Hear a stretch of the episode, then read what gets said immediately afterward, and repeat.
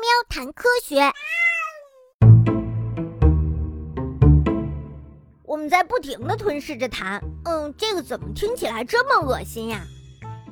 黏糊糊的痰会自动从支气管到达我们的喉咙，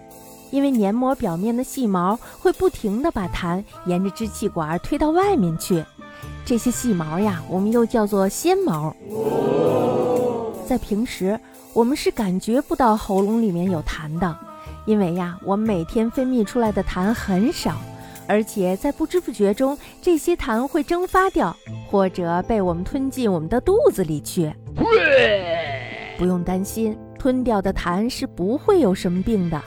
因为呀，痰一旦进入了肠胃系统，那么很快就会随着便便一起排出人们的体外。不过呢，有的时候我们也能感觉到痰的存在，那就是我们刚睡醒的时候，在这个时候呀，彻夜积蓄起来的痰便会一起得到释放。